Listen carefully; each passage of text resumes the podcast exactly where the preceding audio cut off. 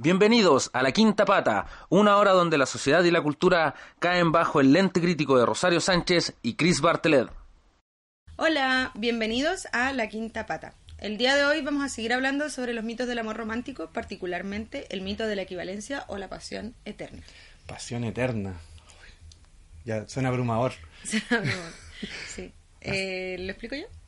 Por favor, eh, primero solamente recordarles que nos busquen en las redes sociales y le den me gusta, like, corazones, eh, mensajes. Vamos a tratar de responder los mensajes, si es que llegan. Así que para que nos sigan por todas las redes sociales y vamos a dar entonces comienzo a este nuevo episodio de La Quinta Pata. Sí, el mito de la equivalencia o de la pasión eterna eh, habla, en el fondo es esta idea que se tiene de que el amor es siempre el amor pasional, o el enamoramiento del principio de cuando dos personas se conocen. Entonces genera ciertas expectativas sobre las relaciones que cuando la relación progresa hacia un amor más de compañerismo o el cotidiano, eh, la relación fracasa porque no cumple con las expectativas de que va a ser todo apasionado como era en el primer momento. O sea, como nace desde la efervescencia de, de te quiero tocar todo el rato, quiero tener sexo todo momento y que no se condice finalmente en el transcurso de lo que, es, una relación. además no es sostenible en el tiempo porque en el fondo el deseo sexual igual es algo que fluctúa a lo largo de la vida en general, entonces y que está afectado por elementos externos, no siempre necesariamente de la relación, entonces eh, es uno de los motivos por los cuales muchas parejas se sienten como que ya no están enamorados eh, o ya no hay amor porque ya no hay esta pasión física. Y que va insegurizando entonces la relación misma que se va dando entre dos o más personas, digamos, en el sentido de como no siento lo, no siento yo lo mismo, no sentirá lo mismo, ¿por qué no me busca? ¿Por qué no me llama? ¿Por qué, por no, ya no le gusto? ¿Qué pasa? Algo así, ¿no? Sí, y bueno, alimenta inseguridades y todo.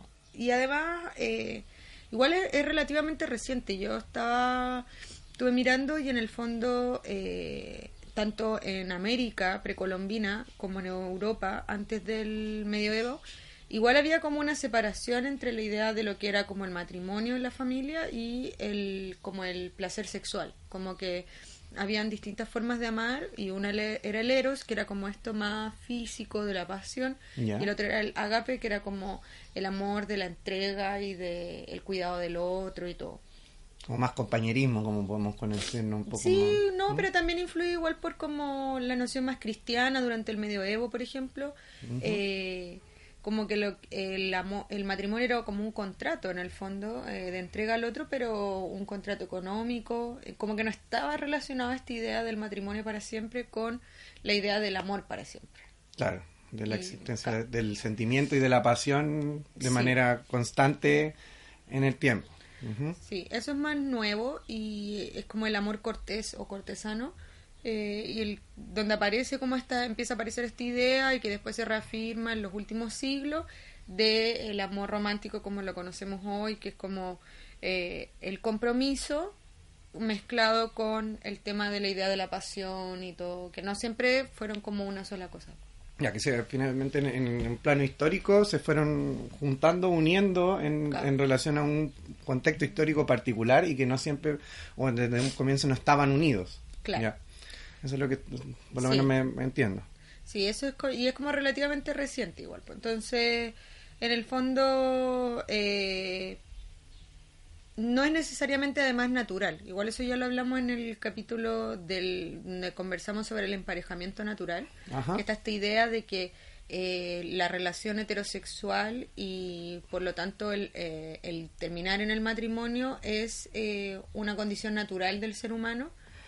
cuando en el fondo es una elaboración, un constructo social que está inscrito en, en un tiempo, en, una, en un momento histórico particular y, que por lo tanto está cruzado por esas expectativas y esas ideas. Claro, o sea, en ese sentido también como que el modelo monogámico también entraría dentro de, un, de una construcción histórica en relación a ciertas variables que están condicionando por qué se forma de esa manera la, relación. Pues. Claro, que es lo que mencionábamos en el otro capítulo respecto mm. a la aparición de la idea de la familia, ¿cierto? Junto con la aparición del patriarcado. Claro, y, la, y la idea que de alguna forma se, se adjunta a lo que ya venía desde antes es de que no es solo el contrato, sino que aparte tiene que conllevar sentimientos y que esos sentimientos se tienen que mantener más o menos similares o de la misma intensidad durante todo el tiempo. Sí, y eso es algo igual que es una idea que es súper común, o sea, creo que los mensajes que podemos ver en, la, en las películas o en la música en general o en la publicidad, esto de que no dejar morir la flor del inicio, como mm. Eh, que lo conversamos cuando hablamos de la trilogía del amanecer. Antes del amanecer, eh, Y como en el fondo, eh, la, cuando una relación no logra adaptarse a estos nuevos desafíos que, que consisten en el compromiso y en el la cotidianeidad es cuando fracasa o muere. Claro, de hecho, por, lo menos lo que yo he estado leyendo en el último tiempo es que se, se reclama mucho a la, no sé, a la juventud actual, entre comillas, de que establece relaciones, pero cuando ve que el tema como que puede decaer o se va poniendo serio por otro lado, que son dos otras variables, escapa. Escapa ante la posibilidad de que, por ejemplo, eh, se pierda esa pasión y mejor aprovecho ese momento en el cual está todo arribita, digamos. Y... y en el fondo es como la búsqueda de la adrenalina del primer momento, porque es como eh, las relaciones más líquidas, eh, menos profundas. Justamente, o sea, em, algún recurso audiovisual que nosotros revisamos durante, digamos, para preparar el capítulo fue esta película de Adam Sandler y Drew Barrymore, que se llama Fifty First Dates. O las primeras Como si fuera la primera vez. En español. sí. Otra traducción que no tiene, no, tiene nada que ver. Como O sea, igual tiene que ver, pero no es, no es literal, pero era, deberían ser las 50 primeras citas, ¿no es cierto? Sí, claro. Pero igual es una buena traducción porque en el fondo eh, habla, es una chica que tiene un problema de memoria a corto plazo y por lo tanto cada día se despierta como si fuera, digamos, una fecha específica, no, no guarda la memoria de cada día. Entonces, todos los días eh, el personaje, claro, todos los días es el día de su cumpleaños, además. Y, y entonces Adam Sandler te podría haber tocado otra fecha terrible, tocado un día de trabajo aburrido. un lunes primero de marzo. Y entonces su padre se pasa cuántos años, no sé, como cinco años creo que, como reviviéndole este día y Adam Sandler la, la enamora eh, durante 50 citas distintas. Y es como, en el fondo es como el ideal eh, de tener siempre ese primer momento, pues, o sea, esa primera pasión de estarse conociendo, pero que es una pesadilla, yo creo, alargado en el tiempo. Pues, o sea, Dan Sandler no lo retrata así, pero claramente yo creo que él variaba las citas diariamente porque ya está aburrido hacer lo mismo todos los días. Claro, es extraño porque en el fondo no no te conoces con la otra persona y por lo tanto no tienes eh, la intimidad, no hay intimidad en la relación. Sí, por el segundo paso la otra película que yo traía y que siempre la recomiendo porque siento que es de las mejores películas que he visto en mi vida es una película de ciencia ficción que se llama The One I Love. Eh, la protagonista es la misma del cuento de la criada eh, y es, una pareja. Elizabeth Moss. Elizabeth Moss. Y es una pareja que está en crisis, que llevan varios años de matrimonio y que les ofrecen ir a un lugar que va a resolver, a un resort turístico que va a resolver todos sus problemas maritales y les hablan de muchas parejas que exitosamente lo habían hecho y bla, bla. Ah, y sí, y sin contar mucho más de la historia, pero había una, una casa de visitas a la cual solo podía entrar cada uno de la pareja solo. Y cuando entran se encuentran a un clon de su pareja pero que es eh, un poco distinto. Entonces como que empiezan a reenamorarse de su pareja de cómo eran cuando los conocieron la primera vez. Ah, ya, pero es como, espérate, déjame entender, porque yo no vi la película claramente. Eh, eh, se, tienen un clon, pero que es como una versión anterior al, al actual, o sea, como alguien más joven, la parte más joven. En el fondo, eh, quién uno era cuando te conociste, o sea, sin el cuando uno todavía no se ve todos los defectos, o sea, cuando ya... No hay peos de por medio todavía. No hay peos en la cama, ¿cierto? No hay eh, la toalla botada en el piso todos los días, como que... Eh, todas esas cosas que, estás contando tú y no. Eh, pero claro, o sea, sin esas cosas de eh, la cotidianeidad y la convivencia, y entonces, eh, como eso haría que renaciera el amor. Entonces, igual Es descabellado, pues descabellado. No, no vamos a contar más de la película para que yo la vea y la gente que la alcanza que no la ha visto la, la tienen que ver porque es muy Oye, la vendiste súper bien. Está, en Netflix. Sí, es que además es de ciencia ficción, a mí me gusta harto la ciencia ficción y es un poquito como el trabajo que hace Black Mirror, como de decir eh, estas nuevas fronteras de la tecnología, cuáles son los dilemas éticos los cuales nos ponen. Y esta tiene que ver con un estudio de eh, el amor romántico y de las relaciones de pareja.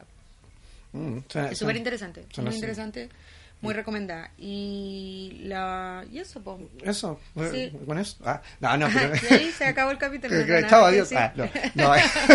bueno, pero dentro de esta lógica, igual eh, tomando un poco lo que dice el Rosario en relación a cómo los medios juegan un papel y también cómo la tecnología juega un papel súper preponderante. Ah, ¿Cómo la palabra? Eso mismo, no lo voy a repetir porque no me va a salir. Eh, cómo nos van de alguna forma eh, moviendo a realizar ciertas acciones, a sentir ciertas cosas en, relación a lo que tiene que ver con el vincularme con un otro, en términos de cómo yo genero expectativas de cómo se va a dar una relación. Entonces, eh, una de las discusiones o de lo que más se habla en, en la actualidad es esa búsqueda de esa pasión, esa intensidad que ojalá se mantenga en el tiempo a costa de lo que sea, de mantener, digamos, este estado, digamos, de euforia, adrenalínico, de... Que más, en el fondo, es súper difícil, porque es un, es un balance muy difícil de lograr, un equilibrio entre decir, ok, no voy a abandonar una relación cuando se acaba la pasión o cuando la, la pasión se transforma, eh, pero tampoco me quiero quedar en una relación que ya no me llame o que ya no me haga feliz. Entonces, como, claro, entonces como un equilibrio bastante sutil, difícil de lograr entre como el desapego para buscar la pasión rápida o la adrenalina y digamos el compromiso a largo plazo. Claro, y en, y en ese juego eh, muchas veces por yo querer mantener esa dinámica digamos como más eh, eufórica o adrenalínica, pasional, también caigo en algunos de, de las digamos de los mitos que hayamos hablado en los capítulos anteriores que tienen que ver con la celotipia, con otros que quizás vamos a hablar más adelante que tienen que ver con, con la violencia, con el conflicto, un conflicto que muchas veces se, se arma para mantener este estado y que no necesariamente responde digamos al sentimiento en sí mismo entonces, la búsqueda de eh, mantenerme en este estado, digamos, de... Eh, como la gente que le gusta pelear para tener sexo de reconciliación. Es como la discusión y el drama. la discusión y el drama, en el fondo, como motor de mantenerse juntos, porque como relaciones ambivalentes. Justamente. Y vamos ahora, vamos a ir con una primera pausa, digamos, de este medio bloque. Vamos a tener un tema que es re, ultra conocido, eh, que todos y todas tarareamos en algún momento, muchos y muchas sin saber qué dice la letra, pero ahora sí vamos a ver la letra y que es un tema de una participación entre el rapero blanco, como se dice, que es Eminem, y... Ah, no, no, no Vanilla Ice. No, no, no es Vanilla Ice. Es como la versión noventera de Vanilla Ice. No, porque Vanilla Ice era en los 90. Pero bueno, la otra versión, que era Eminem. Y eh, por otro lado tenemos a... No, Rihanna. A Rihanna. Sí, Rihanna. Se nos cortó de nuevo la cámara. Eh, sí, y se llama I Love the Way You Lie, ¿se llama? No, Love the Way You Lie. Love the Way You Lie. Y es en el fondo una relación que se sostiene solo en el drama, drama, drama, drama. Drama, drama, drama, y que pasa a llevar, digamos, muchos de los derechos y el respeto, digamos, que puede existir en una relación de pareja. Así que vamos a ir con eh, The Way You Lie y volvemos con el segundo bloque de... La quinta pata. Estamos de vuelta con el segundo bloque de La quinta pata. Revisamos entonces este tema de Eminem con Rihanna, donde vimos cómo se puede malentender el mantener una relación en base a una pasión, digamos explosivo que es el video además. Explosivo, con harta violencia de todo sentido. Así que vamos a continuar entonces con el tema de hoy que estamos eh, hablando, que es el tema de la pasión eterna y la equivalencia. Y vamos a, mencionar un nuevo recurso, digamos, audiovisual que nos puede ayudar con eso. Eh, sí, yo traje, o sea, quería conversar sobre la película Blue Valentine, que es de Ryan Gosling y Michelle Williams. Eh, es una película que parte en el fondo cuando la relación ya se desgastó, cuando ya se, se acerca el fin y en el fondo eh, vuelve eh, a través de los recuerdos de ellos a sus las primeras instancias en que se conocieron y la emoción que les generaba. Y también con drama, porque hay como un poquito eh, algunos problemas y todo, pero en el fondo siento que es una película que muestra muy bien como ese anhelo que igual uno tiene, porque pasa, ¿cierto? Eh, de recuperar lo que uno tuvo al principio. Y, y esto es una opinión más bien personal, pero creo que tiene que ver con... E, ese anhelo tiene que ver con el fondo admirar cosas del otro que son superficiales. O sea, por ejemplo, cuando eh, tu relación se basa en, o tu atracción del otro se basa solo en lo físico, si en el fondo si esa persona engorda o se corta el pelo o tiene un accidente y se le disfigura la cara, ¿cachai? Se hace un tatuaje más feo. claro, eh, se tatúa, claro. el símbolo de su equipo de fútbol. una cuestión del Everton en la cara. Ah, claro. Eh, no, no, eh, se pierde esa conexión porque esa conexión está basada en algo completamente superficial. Claro. Y, y pasa en todo orden de cosas. O sea, hay mucha gente que de repente a uno le, a mí me cuenta, y yo lo veo porque también me pasaba cuando era más adolescente, que es como, ay, es que tenemos tantas cosas en común, nos gusta la misma música, nos gustan los mismos programas. Y eso es súper, es muy superficial, pues, o sea, a la hora de, como que no hay una conexión valórica, no hay mm. una admiración del otro como un todo, o sea, uno puede de repente no tener nada en común con el otro respecto como a gustos de, en estos casos, como hacer libros, ¿cachai? Eh, yo con mi pareja no tenemos, a él no le gustan ninguno de los libros que a mí me gustan, pues, y las películas, y hay muy pocas películas que nos gustan a los dos y todo. Sin embargo, la relación se sostiene porque está sentada en otro tipo de valores, o sea, hay otras cosas que... Hay una base desde otro lado que es mucho menos superficial. Claro, se construye desde otro lugar que eh, sí es resiliente al tiempo. O sea, yo siento que hay cosas que sí no cambian en el tiempo eh, drásticamente, porque esos son como los valores humanos que uno tiene, por el nivel, la capacidad de empatía, eh, la capacidad de apertura emocional con el otro. Esos son temas que pueden ir mejorando, pero que en verdad, si no estaban al principio... Y acá en, Blue Valentine entonces lo que se trata de ver es como, a, volviendo como al inicio de la relación, cómo tratar de rescatar eso. Claro, y en el fondo es una pareja que trata de salvar su matrimonio, eh, no sé, pues haciendo lo típico que, que ir a un motel y buscar algún tipo de em, emoción de algo distinto. Y, y eso es súper común, o sea, hay muchas parejas que compran juguetes sexuales o que quieren hacer un trío para ver si pueden recuperar esa chispa del inicio. O abramos la relación. Claro, claro, y en el fondo a veces sin estar listo, entonces... Eh, y no estar de acuerdo de repente. Y no estar de acuerdo las dos partes. Entonces, siento que e, eso lo retrata muy bien y retrata un poco también la idealización que uno tiene del otro. O sea, uno creo que también uno cae, yo lo he hecho, de caer en el, en el error de idealizar cómo era la relación al principio, como, ah, sí, es que al principio estaba todo bien. Y a veces no, pues. Y ahí yo creo, por lo menos de mi perspectiva, eh, es como el hecho de que hay que separar lo que tiene que ver con el enamoramiento que finalmente lo que tiene que ver con esto que hablamos, que es como ya una relación de amor o de pasión o no, que se tiende a confundir, como el periodo de enamoramiento en general, digamos, es un periodo inicial donde se da todo esto como flash, donde uno se ve sorprendido, sorprendida por un mundo nuevo, con experiencias nuevas, con, con, con digamos, atracción, pero que finalmente no es y no, no es perpetuable en el tiempo de manera completa, porque es lo que cuando... Sí, porque además va a llegar un momento en el fondo en que ya conociste casi todo de tu pareja. O sea, no hay algo nuevo así como que, que conocer. Entonces ahí, si tú no quieres lo que has ido conociendo, como que... Claro, y en fondo, yo creo que aquí igual hay que establecerlo de manera, yo creo ya de una manera súper concreta, y es que el hecho de que esta pasión eterna que nos pueden de alguna forma tratar de transmitir no existe.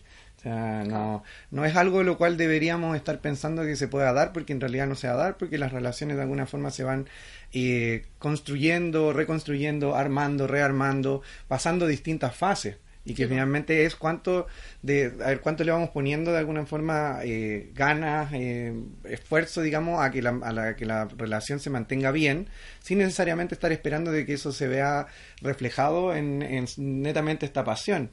Yo me recuerdo por ejemplo en en Friends, por ejemplo, que siempre lo vamos a hablar, eh, en la relación de Mónica y Chandler, que también tiene como un, una antigüedad y una data, y que se tiene que estar retroalimentando finalmente desde una, de nuevas experiencias, de nuevas formas, de nuevos conocimientos del otro, pero que no son buscando a cómo por ejemplo, cuando ellos se juntan la primera vez, que es como este affair que tienen en, en, Londres. Como escondido y todo, sino que... Y que es súper adrenalínico, finalmente, porque tú decís, oye, nadie sabía de los amigos, de repente sabían otros, pero no podías eh, de alguna forma estar esperando de que vas a volver a ese momento inicial para poder de alguna forma mantener encendida la llama, digamos, de la pasión, porque es algo que ya no, no, no se va a poder hacer y que no, no corresponde finalmente a algo de alguna forma lógico dentro de la construcción de una relación. Entonces y de hecho hay personas que creo que por lo mismo mantienen sus relaciones en secreto por muchos años o mantienen relaciones eh, tormentosas por muchos años, en el fondo porque piensan que eso es como la, el tema de la pasión, pues como lo que hablábamos antes. Me acuerdo conocí a alguien que tenía una relación a distancia eh, y que a mí las relaciones a distancia, en lo personal, a mí no, no, no me funcionarían. Yo como que me, me gusta, me agrada esa cotidianeidad y me gusta en una pareja alguien con quien yo pueda contar en momentos de dificultad. O sea, eh, alguien que pueda estar ahí para abrazarme si lo necesito y no, bueno, nos vemos una vez al mes y conversamos mucho por teléfono. Eh, como que también necesito ese contacto físico y esa compañía cotidiana, pero llevaron una relación, me acuerdo creo que ocho años. Ocho años. Ocho años, una relación a distancia, eh, que además partió cuando ellos tenían, eran muy chicos, tenían 14 años, y era una relación como prohibida, porque eran como primos muy lejanos, entonces las familias no los dejaban estar juntos, pero seguían juntos a la distancia. Y decía, como que para mí todo lo que sostenía esa relación era una fantasía, porque en el fondo, eh, y efectivamente en el momento en que la pareja de él se mudó a vivir a, su misma ciudad y estuvieron los dos juntos, duraron un año y se separaron porque en el fondo era una relación que estaba completamente sostenida sobre eh, la fantasía y sobre este, este drama de estar así como superando juntos un problema.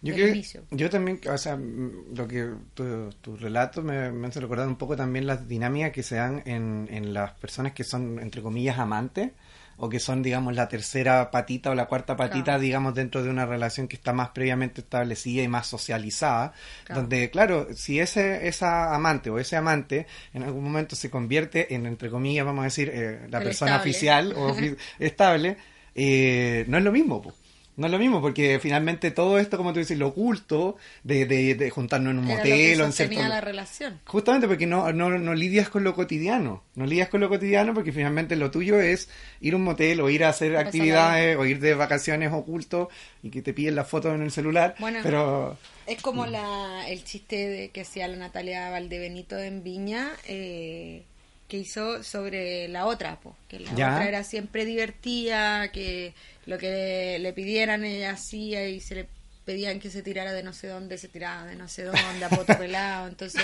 la hacía toda. Eh, sí, pues, ahí, ahí e, esa emoción, esa pasión y que claro, eh, no se sostiene en el tiempo, o sea, no puede estar años tirándose a poto pelado de arriba del mueble. Pero, pero claro, hay, hay personas de que yo creo que igual se manejan en este, en este círculo de querer que la cuestión se mantenga viva todo el tiempo y claro que esta modalidad lo, lo hace, pero cuando también están de medro, digamos, de la posibilidad de, de, de alguna forma querer lo que tú quieres. Yo no, no sé si en realidad hay muchas personas que quieran tener como una vida completa de amantes, ¿no? Es un tema yo no, lo sé, la verdad. Mm. Quizá hay gente a la cual la acomoda y mm. todo, pero yo al menos me, me parecería extraño estar siempre de, de patas negras y en una situación estar de, okay de secreto. Sí, no, no aguantaría mucho esto. No, es, complejo. Yo creo que, bueno, en, términos súper eh, prácticos y concretos, el hecho de de que se nos inculque esta idea de la pasión, de mantener, digamos, vivo este, este enamoramiento, que finalmente eso durante el tiempo,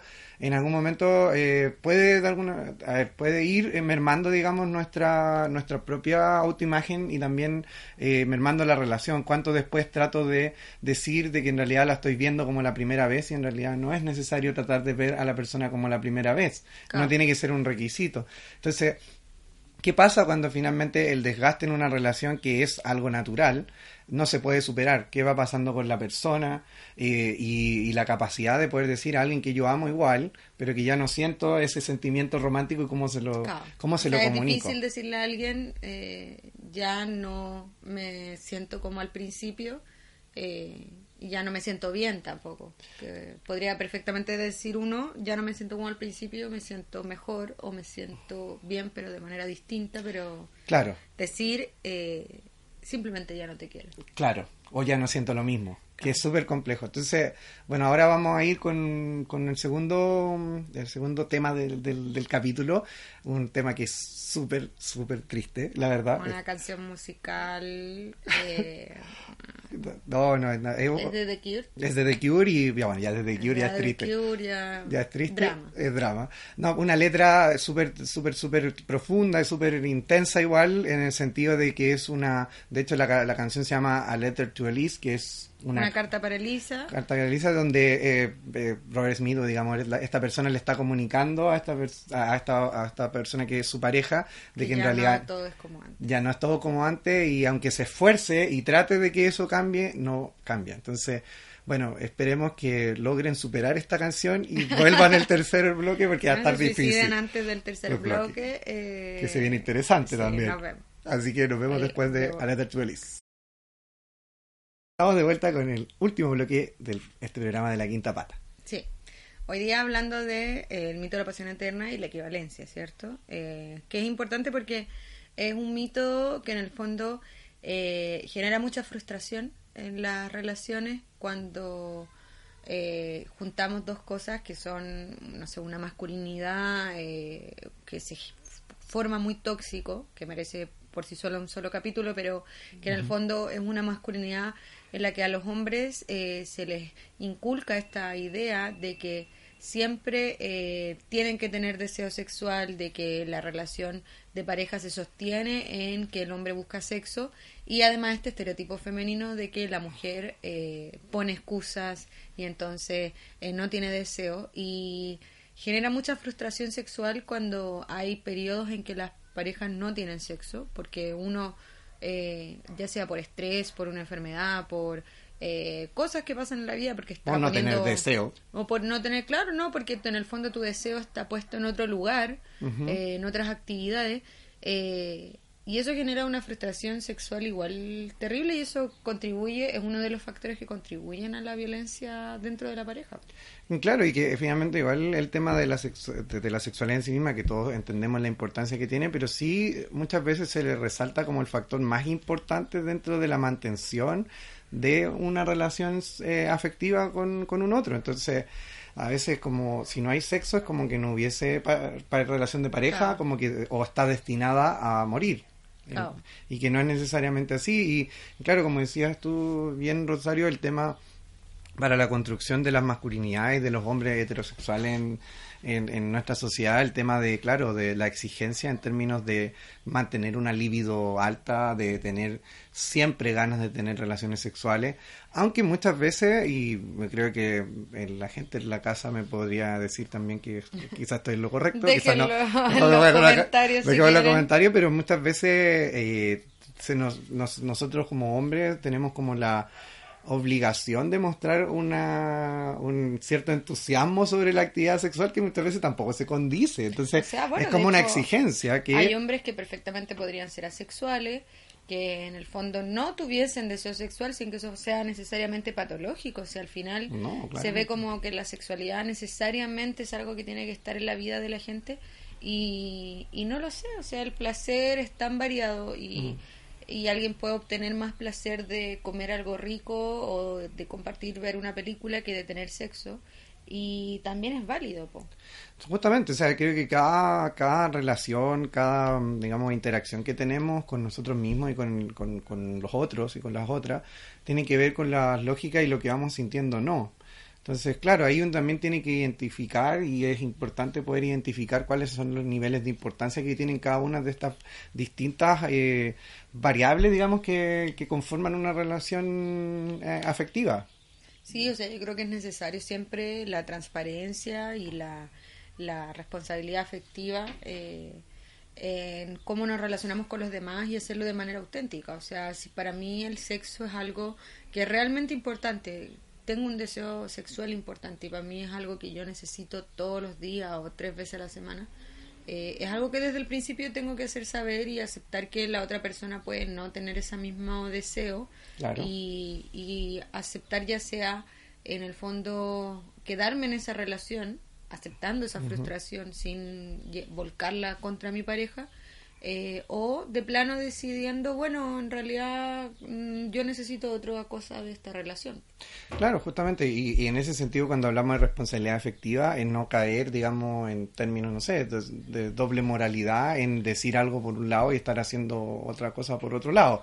Como... O, en, el fondo romper el contrato social que uno adquiere cuando está en una relación. O sea, las relaciones son contratos que se negocian, que hay que hablar los límites.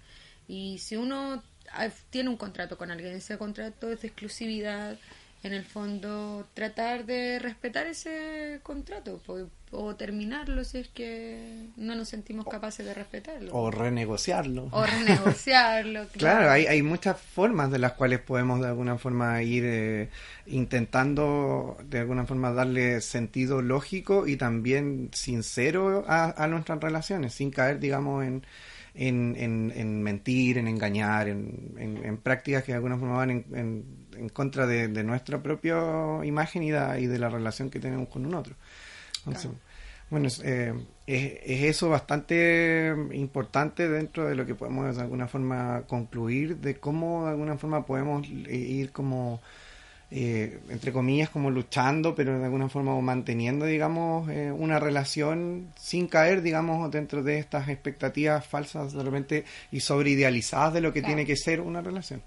Que eh, es algo que aparece en el capítulo de Black Mirror, el cuarto capítulo. Cuarto capítulo de la tercera temporada de Black Mirror eh, San Junipero. Eh, Disponible en Netflix. Sí, que en el fondo habla de un futuro en el cual eh, las personas viven en un mundo eh, virtual. Virtual, pueden subir su conciencia a un mundo virtual, ya sea Eso es. temporal. sí, ah, chuta, ya. lo que suben es su conciencia, su memoria, su quién, quién es una perspectiva igual respecto a qué es la humanidad, digamos, si es que es nuestra mente lo que nos hace ser nosotros. Claro, eh, fuera de nuestro cuerpo. Eh, que plantea varias dudas filosóficas de, digamos, muchas variables. Pero una de las que nosotros mm. eh, queremos tomar es mm. la de, en el fondo, cómo presenta este paraíso como mágico y alternativo, donde sí sería posible vivir para siempre en, en el primer momento. Claro, porque puedes de alguna forma reinventarlo en cualquier momento, bajo cualquier tiempo, en cualquier acción. Claro, y además en ese paraíso no se trabaja, no hay cuentas que pagar, en el fondo puede ser solo placer, hedonismo. Eh, y quizás suena, suena, bastante bien, pero... Suena bastante bien. bastante bien, solo que eh, no, está muy, no estamos muy cerca de eso todavía.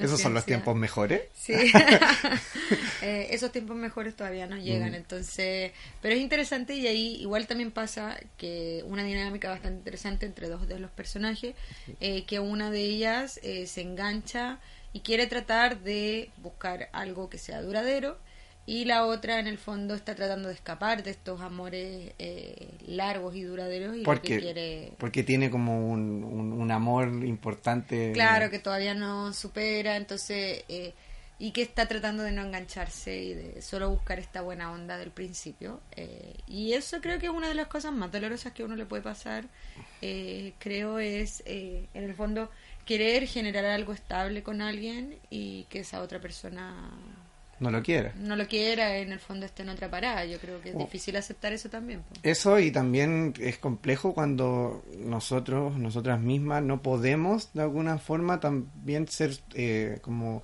a ver, como sinceros con, con, nuestro sentir y ponernos límites, como decir, porque finalmente en este capítulo se nota que ella igual lo quiere, pero, pero, pero, pero no está convencida por, por otras circunstancias que ustedes van a poder ver en el, en el capítulo. Pero claro, en el fondo es lo que quería y no, y no se lo permite. Claro, pero eso, eh, está muy interesante ese capítulo para ver cómo se negocian los límites del amor y en el fondo igual tampoco romantizar eh, el drama y el sufrimiento.